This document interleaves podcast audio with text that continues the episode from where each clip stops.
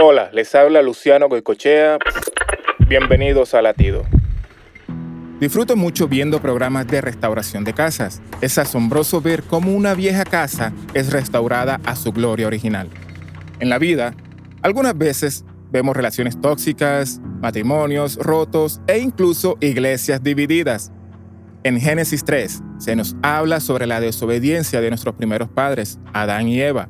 Pero Dios, en su gracia, no solo cubrió la desnudez de ellos, sino que también envió a su Hijo Jesús a la tierra para reparar esa relación rota con la humanidad. Pero para que esa restauración fuera posible, nuestro Señor Jesús tuvo que morir. En esta oportunidad te invito a aceptar ese hermoso sacrificio de nuestro Señor Jesús y puedas reconciliarte con Dios. Para escuchar más latidos, visita salvationarmyradio.org.